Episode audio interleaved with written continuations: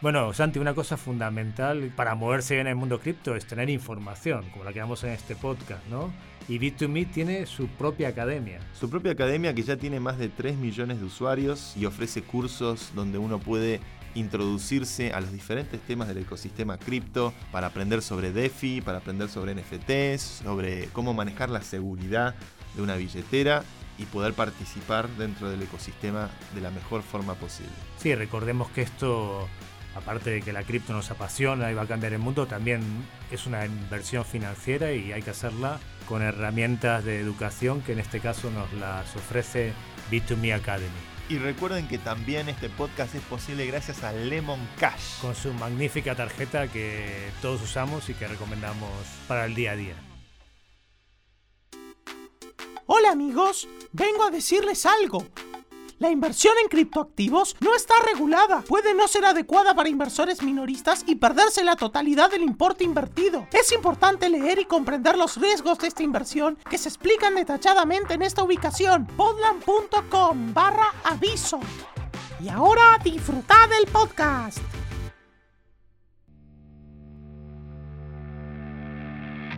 Año 2018, Valencia, España. Jorge Soriano y Jaume Sola son dos amigos que trabajan en el mundo de la tecnología. Jorge con una experiencia de más de 6 años en cripto y Jaume con más de 30 llegando a colaborar en los inicios de plataformas como Flywire.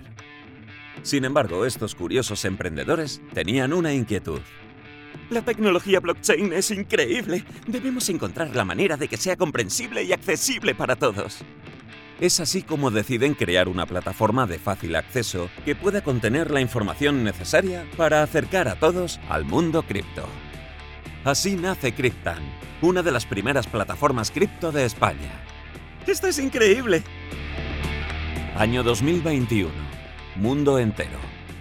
Cryptan crece un 600% respecto al año anterior con 25.000 usuarios registrados y un volumen total de transacciones de más de 137 millones de euros con inversores de la talla de Ángel Corcostegui, ex consejero delegado del Banco Santander, y Juan Roch, fundador de la exitosa cadena de supermercados española Mercadona. ¡Qué felicidad! Con este crecimiento podemos acercar aún más la tecnología blockchain a todos. Buenas amigos de Por qué no te habré hecho caso. Hoy otra emisión especial donde tenemos un invitado, Jorge Soriano, de Criptán, emprendedor español, que nos va a ayudar a entender la realidad cripto en España, a qué apunta su compañía y qué perspectivas ve para el desarrollo no solamente del mercado español, sino del mercado hispano y el mercado global.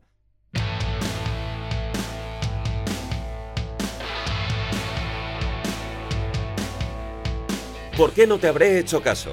Un podcast de Santi Siri en el que te contamos todo sobre el mundo cripto. Dirigido por Hernán Zin y producido por Podland, la revolución del podcast. Jorge, bienvenido a ¿Por qué no te habré hecho caso? Hola Santi, placer estar aquí. Cuéntanos un poco de Cryptan. ¿Qué es lo que hacen ustedes? Bueno, nosotros en Cryptan nos consideramos un neobanco cripto entendemos la evolución clásica del banco tradicional al neobanco, ¿no? construido sobre fiat, de una forma muy digital, muy disruptiva, muy interesante, pero que todavía entendemos que tiene los problemas de estar construido sobre fiat.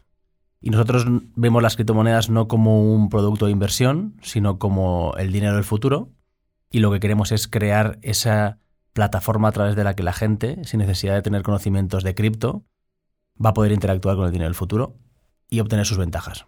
¿Hace cuánto comenzaron con la empresa? ¿Cuánto tiempo llevan operando?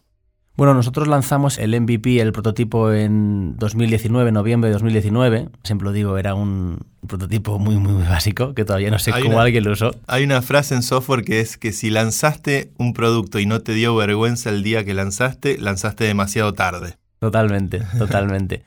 Y bueno, fue así. En 2019 lanzamos nuestro primer producto. Era una wallet muy sencilla, ¿no? Como un Coinbase para España, algo muy básico. Al principio con la inseguridad de, oye, tengo que hacer algo, ¿no? Y vas mirando lo que hacen los grandes. Y poco a poco, cuando coges confianza, empiezas a poder implementar tu visión. Y entonces fue aquí en septiembre del año pasado, 2021, donde lanzamos ya el producto ya completo como un criptobanco. ¿Hoy están operando principalmente en España? Bueno, hasta hace tres días, o sea, el miércoles pasado, operábamos en toda Europa. Hombre, A partir del miércoles pasado estamos presentes en toda Latinoamérica. Hemos hecho un soft landing en toda Latinoamérica donde ya se puede descargar la aplicación, se puede eh, acceder a productos de rentabilidad como los que tenemos, enviar cripto gratis entre cualquier usuario de Cryptan por todo el mundo y estamos ya sacando todas las nuevas funcionalidades para tener el producto completo que tenemos aquí en España y en Europa, tenerlo en Latinoamérica. fantástico. Una mentalidad global es muy importante en esta industria. Hoy en Cryptan se puede operar con cualquier tipo de criptomoneda. ¿Con qué activos o qué servicios ofrecen para quien usa la billetera? La verdad es que nosotros, como te decía, intentamos alejarnos un poco de la especulación, ¿no? Mm. Y lo que entendemos o lo que vemos es que cuantas más criptomonedas, más difícil es saber qué hace cada criptomoneda Sí. y más especulativo es. Con lo cual nosotros ofrecemos Bitcoin, Ethereum, Litecoin y USDC como stablecoin y con eso creemos que es más que suficiente para poder... Evitamos Terra y Luna, ¿no? Por las dudas. Sí, bueno, al final sí que es verdad que nosotros intentamos analizar muy bien el mercado, ¿no? Y Mm. ver exactamente qué hay que tiene un track record, que tiene una solidez detrás. Y con esto no quiero decir que Terra y Luna no la tuviera en su momento. ¿no? Lo que ha pasado ha sido un experimento donde se ha encontrado una vulner- vulnerabilidad más del protocolo ¿no? y del planteamiento económico que un scam o un esquema Ponzi o un hackeo, ¿no? Son las duras lecciones que nos enseñan de esta industria. ¿Cómo es el ámbito regulatorio en Europa? Como empresa que se dedica a hacer servicios financieros con cripto en la región europea, ¿con qué desafíos te encontrás? Bueno, aquí cuando entras en cripto tienes que tomar una decisión y si quieres ir por el lado centralizado o quieres ir por el lado descentralizado. ¿no? Nosotros desde el primer momento tuvimos claro que queríamos atacar al mainstream, a ese usuario que todavía queda muchísimo por entrar ¿no? y que no confía en esto todavía Mm, y para eso teníamos que pasar por la parte regulatoria. Con lo cual, desde el primer momento nosotros quisimos ser compliance first, ir muy de la mano de la regulación, a pesar de que no existe o brilla por su ausencia o va muy lenta. Pero sí que es verdad que intentábamos mirar otros mercados similares financieros que exigían determinadas cosas. Nosotros decidíamos cumplirlas sabiendo más o menos por dónde iban a ir los tiros, ¿no? Por eso cumplíamos la quinta directiva de Blanco Capitales en Europa antes de que España la transpusiera. No sacamos ningún producto que no tenga verificación y validación por los organismos regulatorios españoles. Esto nos hace ir muy lentos, pero nos hace ir sobre seguros. Y al final estamos convencidos de que esto es una carrera de fondo. ¿Notas comprensión por parte de los reguladores? ¿Hay como una buena predisposición con respecto a cripto o un escepticismo que hay que sutilmente masajear y ablandar? Noto que va mejorando, pero le queda mucho todavía que mejorar. Efectivamente, hay un problema de reputación o de miedo de confianza, ¿no? Que cosas como la semana pasada no ayudan, desde Claro. luego. Pero hacemos mucho esfuerzo en ponernos a su disposición de, oye, ¿qué necesitáis? ¿Qué queréis que os contemos? ¿Cómo podemos ayudar a generar algo que al final aporte valor al usuario? Porque este es el objetivo, tanto por el organismo regulador como por nosotros. El objetivo es el usuario final y poder mejorarle la vida, ¿no? Entonces, si ellos ponen trabas y a nosotros nos cuesta más, al final, realmente el que se ve afectado es el usuario final. ¿Y cómo es el usuario final en Europa? Porque yo, viniendo de Argentina, veo una adopción de cripto casi por necesidad, en muchos casos por la alta inflación, la falta de acceso al dólar y demás, que ha hecho que sea muy ebulliciente la adopción. Pero ¿cómo es aquí en Europa? ¿Cómo es en España? ¿Cómo es ese usuario? ¿Cuál es el mensaje que le brindan para poder captar la atención de la gente y, y que se interesen por este tipo de productos? Bueno, aquí en Europa, por suerte, por desgracia, tenemos el euro, que es una moneda muy estable, ¿no? Independientemente de que se impriman o se hayan impreso muchos euros desde que arrancó el COVID. Y esto es un arma de doble filo, porque por un lado, pues esa tranquilidad de tener el Banco Central Europeo detrás, pero por otro lado, no nos permite arrancar o emprender en cripto, ¿no? Y decir, oye, voy a saber un poco más. Entonces, el perfil un poco que vemos en España es más especulador, entiende las criptomonedas como una inversión, porque su seguridad la tiene en el euro. ¿no? Nosotros al final lo que vamos a cambiar es eso. A día de hoy hay más de un trillón de dólares en cuentas bancarias españolas al 0,04% de rentabilidad anual. Wow, más de un trillón De eh, dólares. rindiendo 0,04% de APY. Efectivamente. Eso es muy poquito para los estándares cripto. Y al final, la realidad es que lo hemos dado por hecho. Y lo Claro. hemos dado por bueno. Entonces, la forma que tiene la gente de ahorrar es la de, oye, yo guardo y como no lo gasto, voy ahorrando. Pero es que esto puede cambiar, ¿no? Y de hecho lo estamos viendo. Y al final nuestro mensaje es cambiar la forma de ahorrar. Y este cambio de ahorro es que es global. Porque al final la gente intenta, bueno, pues coger un poco de ese dinero para hacer luego un viaje o para hacer determinadas cosas, comprarme un coche, comprarme una casa, ¿no? Y creo que es importante el que la gente pueda hacer que su dinero trabaje de forma segura, de forma sencilla y mientras estás durmiendo, ¿no? Entonces esto es universal, como aquel que dice, todo el mundo quiere tener dinero extra, una paga extra los viernes por la tarde, ¿no? Entonces ese es un poco el mensaje por el que vamos y por eso queremos no solamente ofrecerlo en España, y por eso hemos dado el salto a Latinoamérica, porque vemos lo que tú comentabas, que es que en Latinoamérica hay una necesidad mayor que la que hay aquí en Europa, y esto creo que nos va a perjudicar a los españoles, porque estas culturas, y lo hemos visto en China, cuando se han saltado fases ¿no? de adopción en la tecnología y han pasado muchísimo más rápido. Sí, saltos Eh, cuánticos. Pero. China, que hoy China me da la sensación que es un lugar más futurista que los Estados Unidos en los 90, por Sin ejemplo. duda. Es bastante llamativo, pero bueno, enhorabuena que estén desarrollando el mercado aquí en Europa y en España. ¿Con qué te estás encontrando en Latinoamérica? ¿Cómo ves esa región que también es más caótica, más inestable? La política tiene una influencia en exceso grande a veces. ¿Cómo es el desembarco de Krypton en esa región? Bueno, nosotros intentamos hacer las cosas paso a paso. No creemos en la cultura de todo vale. Creemos que tener una marca sólida y de confianza, al final la base de todo esto es la confianza. Y esto nos lo ha demostrado el tiempo, ¿no? Con lo cual es importante hacer las cosas bien, cuidar mucho al usuario y por eso estamos haciendo diferentes pasos, ¿no? El primero que hemos hecho ha sido el de que vamos a permitir que el usuario pueda comprar cripto con tarjeta, ¿no? Y sabemos los problemas que hay con las tarjetas Mm. internacionales, nacionales, los casos en Argentina de cuánto puede sacar, cuánto no Sí. puede sacar.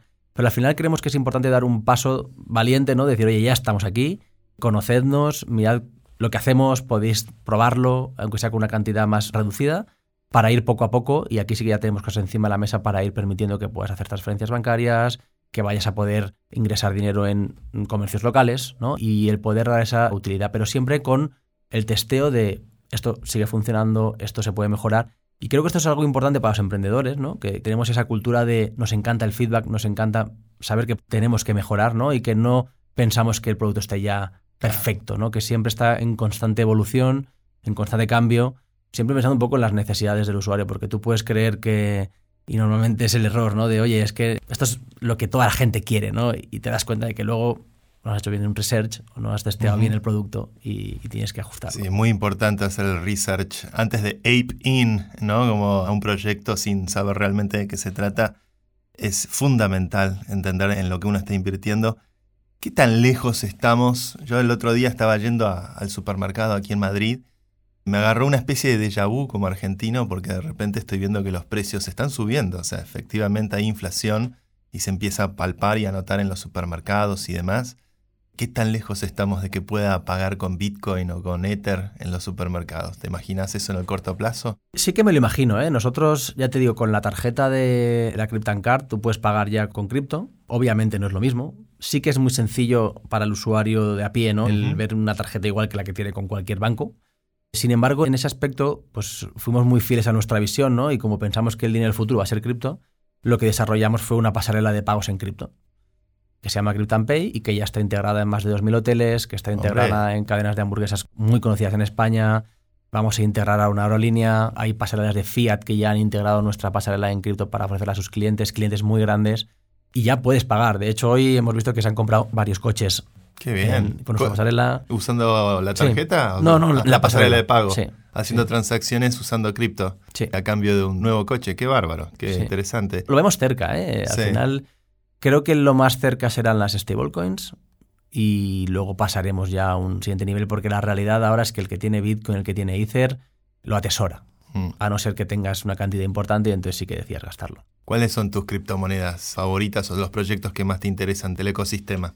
Yo siempre lo digo, no tengo tiempo para poder meterme profundamente en proyectos y en tener exposición a ellos. Para mí al final Bitcoin y Ether son seguros. Mucha gente que me pregunta, ¿y cuál Bitcoin o Ethereum? ¿no?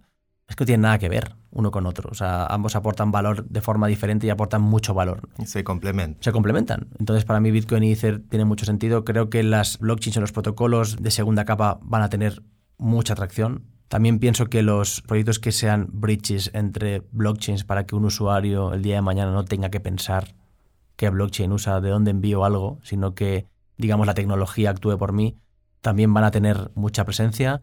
Y luego hay un proyecto que me gusta mucho que son los rollups, los CK rollups de Ethereum, Un temazo ese, ¿eh? Los Zero Knowledge Rollups. Todo indica que el desenlace final de la carrera de los rollups va a ir hacia Starknet, CK Sync. ¿Estuviste viendo alguno de esos proyectos? ¿Están viendo? Sí, bueno, al final nosotros tenemos una parte en Critan que está en constante research de innovación, ¿no? También hay que ser muy realistas, los recursos que tienes, no desenfocarte, ¿no? Pero siempre tener ese puntito de saber hacia dónde quieres ir, qué quieres ir añadiendo. Y efectivamente, todo lo que sean innovaciones tecnológicas de todo el mundo cripto, al final nosotros lo traducimos y se lo dejamos a la gente que no tiene ni idea de esto en un clic. Lo cual tenemos que conocer todas estas cosas. ¿Te imaginas que en el futuro cripto pasaría como un segundo plano? La gente, por ejemplo, estaría usando estos servicios, esta infraestructura, sin necesariamente saber si está usando un rollup o si está usando Ether o si está usando Bitcoin o Lightning como infraestructura, digamos, infraestructura financiera. Estoy convencido de ello. O sea, al final, y nosotros es una cosa que tenemos muy clara en nuestro ADN, y es que la gente, y yo siempre digo lo mismo, y ya me parece que me repito, pero el día tiene 24 horas, 8 horas estás durmiendo, más o menos, 8 horas estás trabajando, más o menos, y te quedan otras 8 horas que nunca son para disfrutar, porque siempre tienes problemas con tu pareja, con tu familia, con el trabajo que te lo llevas a casa, etcétera, ¿no? Con lo cual al final te queda muy poco tiempo para disfrutar. Lo que no quieres es que te pongan más trabas mm. y más complicaciones y que te tengas que leer artículos para saber si esto es seguro, cómo tengo que usarlo, ¿no? Entonces al final nuestro foco es el lifestyle, ¿no? Es decir, oye, el dinero es el medio. Claro. Para mí la felicidad es irme con mi mujer una escapada dos días, no me tengo que ir 22. Me voy dos días a un sitio y no tengo que ir muy lejos, ¿no? O comer con mis amigos o estar con mi familia tomando una copa de vino, comiendo con mi hermano, ¿no? Pues estas cosas para mí es lo importante y es lo que queremos poner muy muy fácil al usuario para que pueda disfrutarlo siempre beneficiándose de las ventajas que tiene todo lo que hay en cripto, ¿no? Aquí nosotros hablamos del momento Cryptan, que es el viernes a las cinco y media cuando recibes tu parte proporcional del 9% de rentabilidad anual sobre USDC, ¿no? Y fíjate que para mí ha sido importante hablar de momento, mm. porque es algo más aspiracional, es algo más emocional. No hablo de. Los viernes dan esa noticia del 9% en USDC. Exacto, a las cinco y media de la tarde, todos los viernes a las cinco y media de la tarde. es una muy buena estrategia esa. Para justo a tiempo para el happy hour. Sí. Para disfrutar el fin de semana, ¿no? Para disfrutar el viernes, ¿no? Que es cuando oye, venga, va, pues mi momento, ¿no? De mm. relax. Y, cada uno vivirá ese momento de una forma, ¿no? Pero creo que esos recuerdos son súper positivos y a uno Cryptan le pagará 20 euros o 20 USDCs y a otro le pagará 200 USDCs. Pero estoy seguro que ambos estarán contentos, ¿no? Porque se va a proporcionar a lo que tienen y al final esto es como cuando vas a poner gasolina y te devuelven 2 euros. Mm. No, no, te cambia la vida 2 euros, igual que no te cambia la vida un 9%. Pero sí que te da un pequeño extra yo creo que te saque una sonrisa, ¿no? O te genera recuerdos porque los vas a compartir con gente que te alegran un poco la vida. ¿Cómo fue tu recorrido personal con cripto? ¿Cómo fue que descubriste esta tecnología? ¿Qué te entusiasmó? ¿Cuál es tu profesión? ¿Cómo llegaste a todo esto? Bueno, yo soy arquitecto de profesión. Eso es algo poco frecuente en la industria. Nada que ver con el mundo financiero. De hecho, yo no he invertido en bolsa en mi vida. Mira. Eh, nunca he tenido un fondo de nada porque no tenía ni idea. Para mí era, bueno, inseguro porque no lo conocía.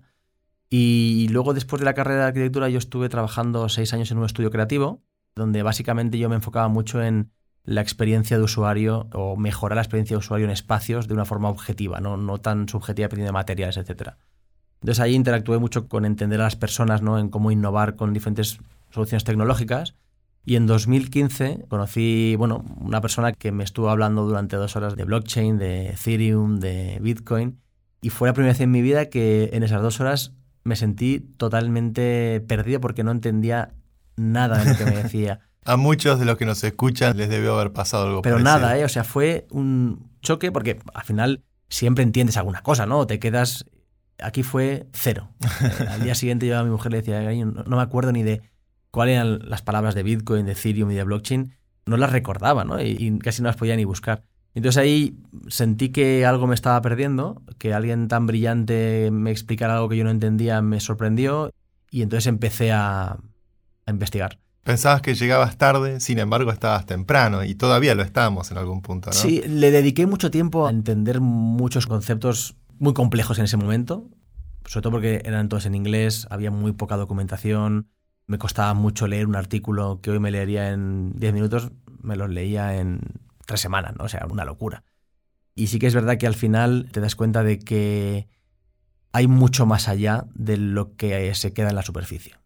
y ese fue lo que a mí me llamó mucho la atención porque realmente vi algo que podía cambiar las cosas yendo a casos de uso muy concretos. Mm. Y el problema que identifiqué es que la tecnología por un lado y la usabilidad y la utilidad real por otro totalmente diferente. ¿no? Mm. Entonces había que acercarlos.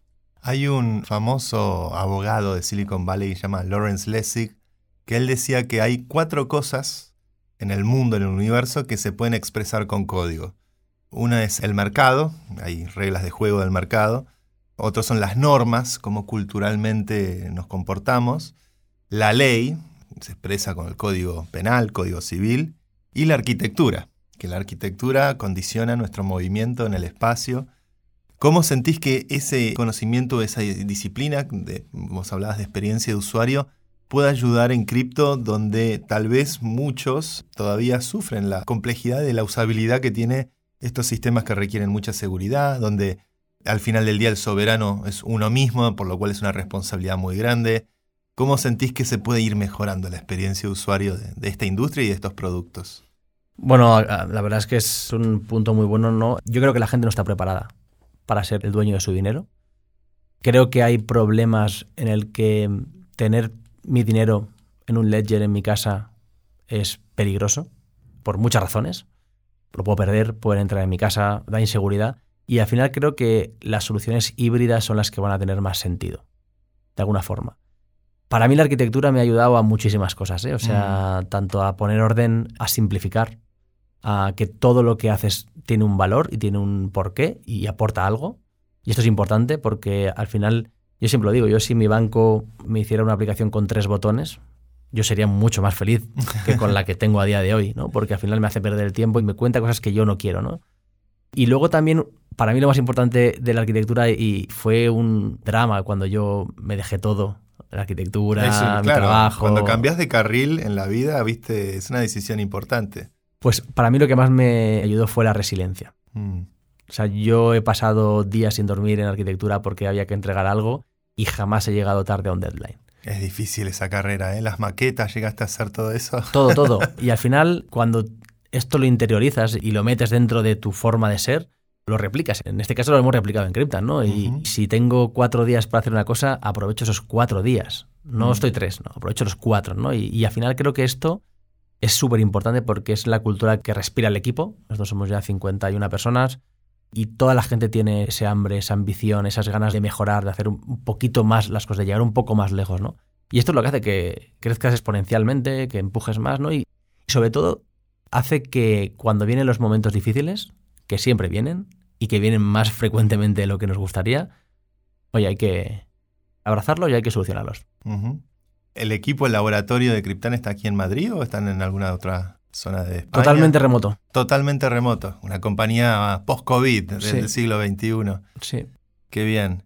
¿Cómo ves el futuro de la industria? ¿Cómo va a desarrollarse en Europa, aquí en España? ¿Cómo crees que van a convivir con los bancos o con el sistema tradicional en los próximos años? ¿Cómo se va a transformar todo esto desde el punto de vista de ustedes? Bueno, yo creo que van a convivir, sin ninguna duda, las monedas fiat con los criptoactivos, ¿no? Nosotros hablamos mucho de que lo que queremos crear es el banco del valor y no el banco del dinero.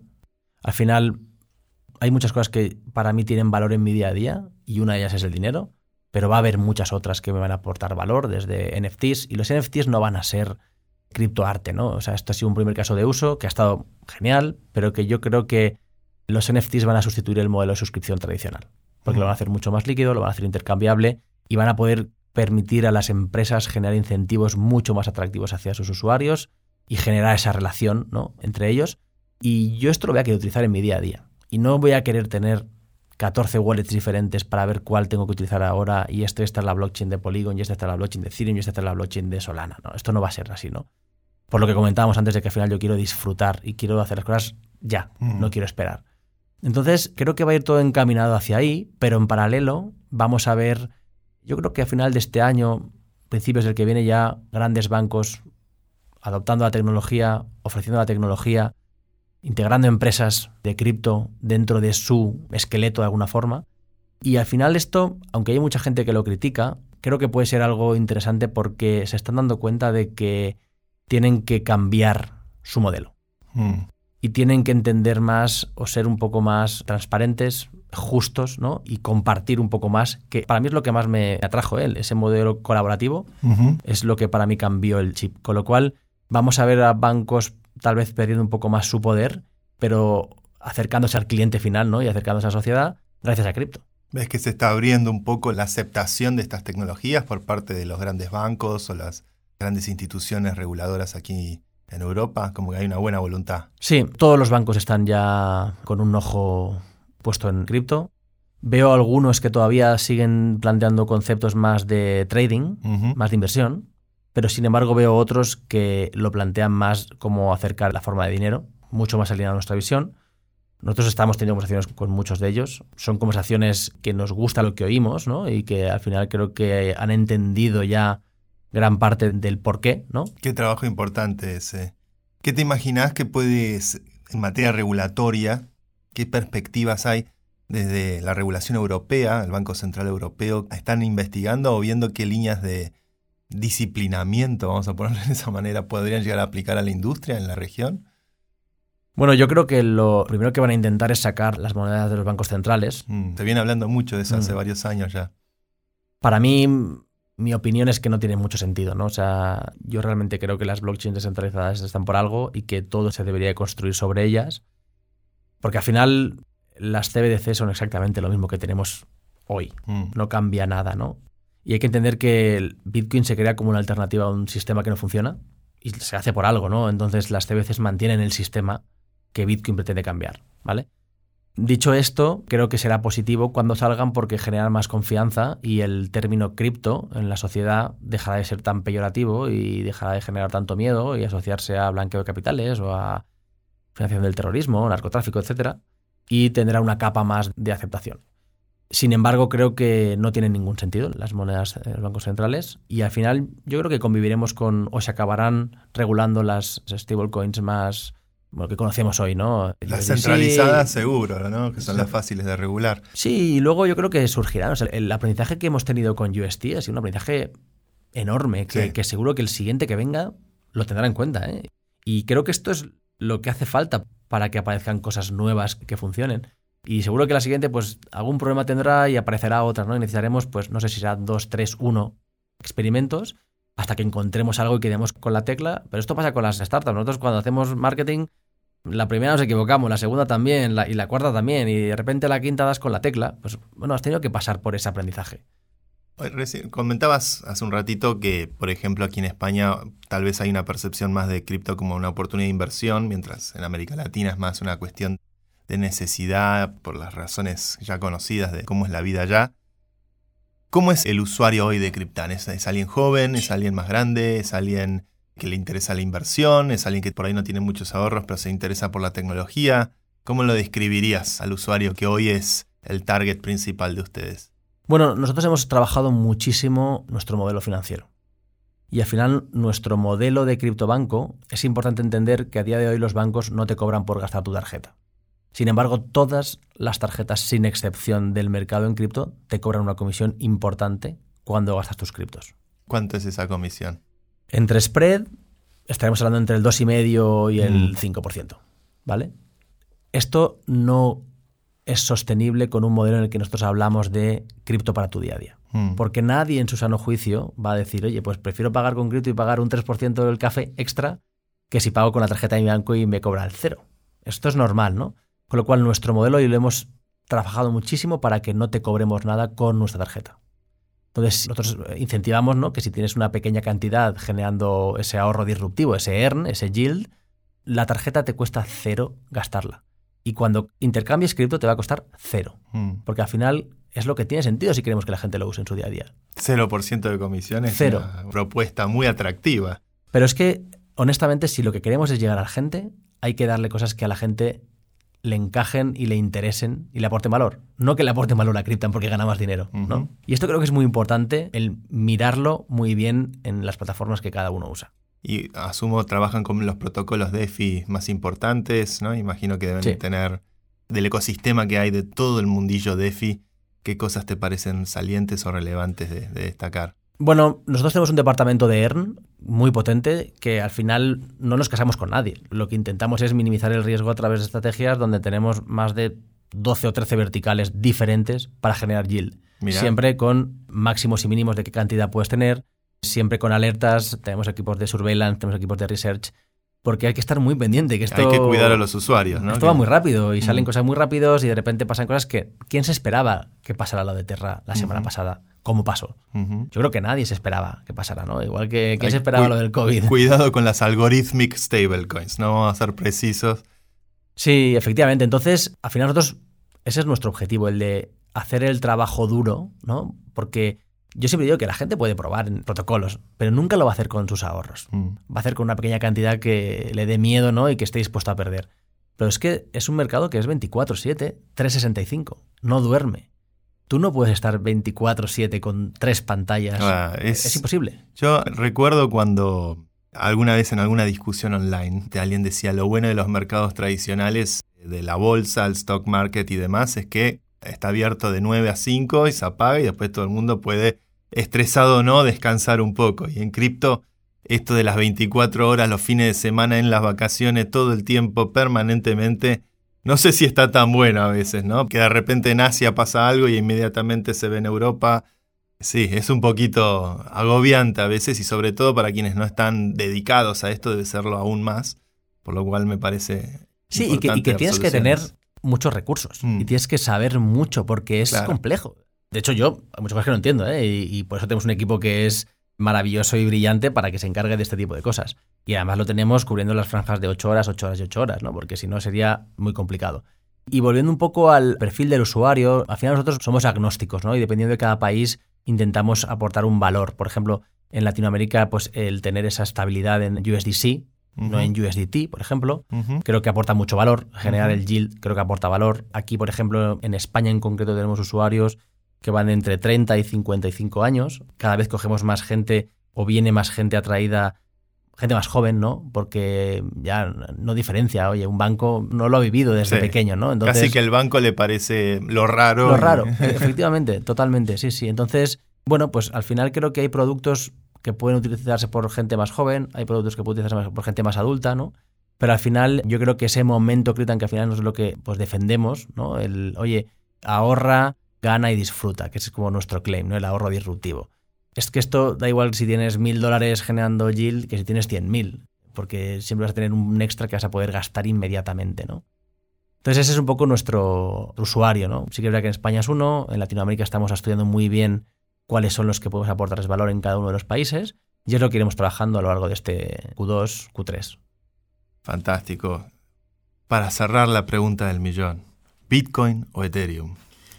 Bueno, para mí son los dos, no tienen nada que ver uno con otro. Son como comparar patatas con tomates. Muy bien. son complementarias, ¿no? Terminemos con esta falsa división, supuesto Real Madrid-Barça, que no existe en cripto, no debería existir son, muy diferentes en el fondo. Totalmente. O sea, si me compararas Ethereum y Cardano, pues entonces ahí podríamos entrar un debate, ¿vale? Tema picante ese. Pero, pero entre Bitcoin y Ethereum, que al final es un poco lo que más se escucha, es que no tienen nada que ver una con la otra y, aportan valor por separado de forma increíble. Y yo creo que son los cambios reales de este ecosistema, ¿no? Al final todo lo que más. Y un poco lo que yo percibo, y estoy generalizando, es que la gente piensa que llega tarde a Bitcoin y llega tarde a Ethereum. Y por eso entra en muchas otras, ¿no? Y lo que vemos, yo creo que hay un cambio importante desde 2016, más o menos, mm. en el que hasta 2016 gran parte, de nuevo estoy generalizando, entra por la filosofía, entra por los valores, entra por lo que hay detrás, ¿no? Por la tecnología. Y a partir de 2016, un poquito antes, un poquito después, como la gente cree que llega tarde a Ethereum, que ya está más caro, Bitcoin, que ya está más caro, caro no sé con respecto a qué, ¿eh? pero todavía está en price discovery, ¿no? Exacto, que es un poco la sensación de la gente. ¿Qué hacen los demás? Pues se van a las copias de mm. Ethereum en este caso, porque están más baratas. Y esto es peligroso, porque cuando las cosas van bien, todo va bien. Pero cuando las cosas van mal, las wallets más antiguas de Bitcoin, las wallets más antiguas de Ethereum no se tocan. Sin embargo, las wallets de otros proyectos ¿no? que han salido después enseguida se vende. Qué buena observación esa, ¿eh? porque es verdad, es una buena métrica mirar las wallets antiguas, qué es lo que pasa, los grandes holders, si van a los exchanges o si se quedan. Y sobre todo en los bear markets yo veo mucho en las redes sociales esa métrica siendo analizada cada vez más incisivamente. Como arquitecto, ¿te metiste en el metaverse o todavía no? La verdad que no.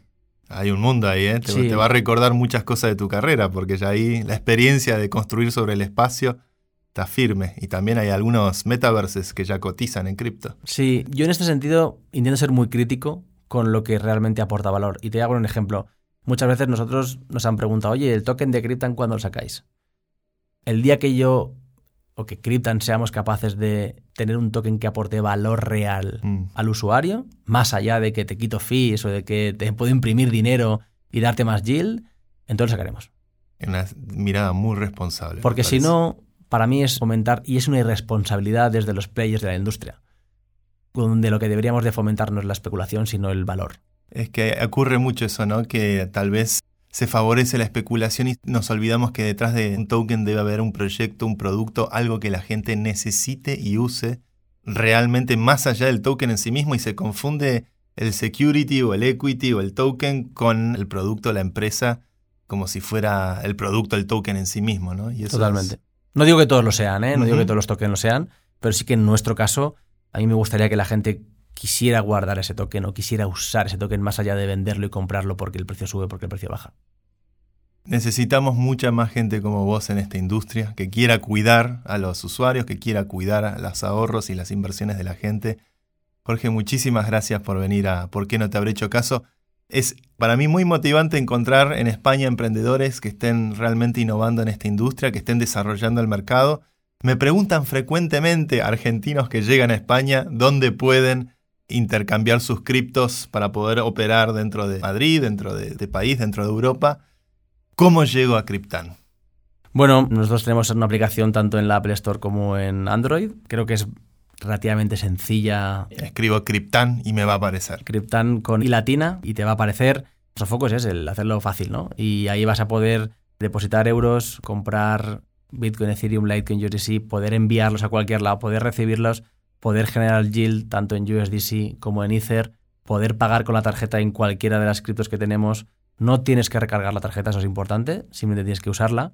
Y dentro de poquito vendrán novedades importantes con Epa. respecto a integración dentro de Cryptan de vas a poder domiciliar la nómina, vas a poder domiciliar tus recibos, ¿no? Y vas a poder de verdad dejar de lado los bancos y poder tener Cryptan, ¿no? Para tener ambos mundos, el del fiat y el de cripto, todo en el mismo lugar. Excelentes noticias. Muchísimas gracias por venir. Gracias a vosotros, ha sido un auténtico placer. Esto ha sido ¿Por qué no te habré hecho caso? Y nos vemos en la siguiente emisión. ¡Saldremos de pobres con esto! Si te ha gustado este podcast y quieres más información, síguenos en nuestras redes sociales arroba o en nuestra web podland.com y no olvides darle al botón seguir para enterarte de nuevos episodios. Producido por Luciano Pozzi. Investigación Lucía Lopreyato. Diseño de imagen Juanjo Contreras. Locutado por Fernando Simón. Productora ejecutiva Julia Gómez Cora. Presentado por Santi Siri y dirigido por Hernán Zin. El presente podcast no supone asesoramiento financiero de ningún tipo, sino simplemente la opinión de sus participantes. Las recreaciones en él contenidas están basadas en hechos reales pero son fruto de la ficción de los guionistas y del equipo artístico de Podland. Podland, la revolución del podcast.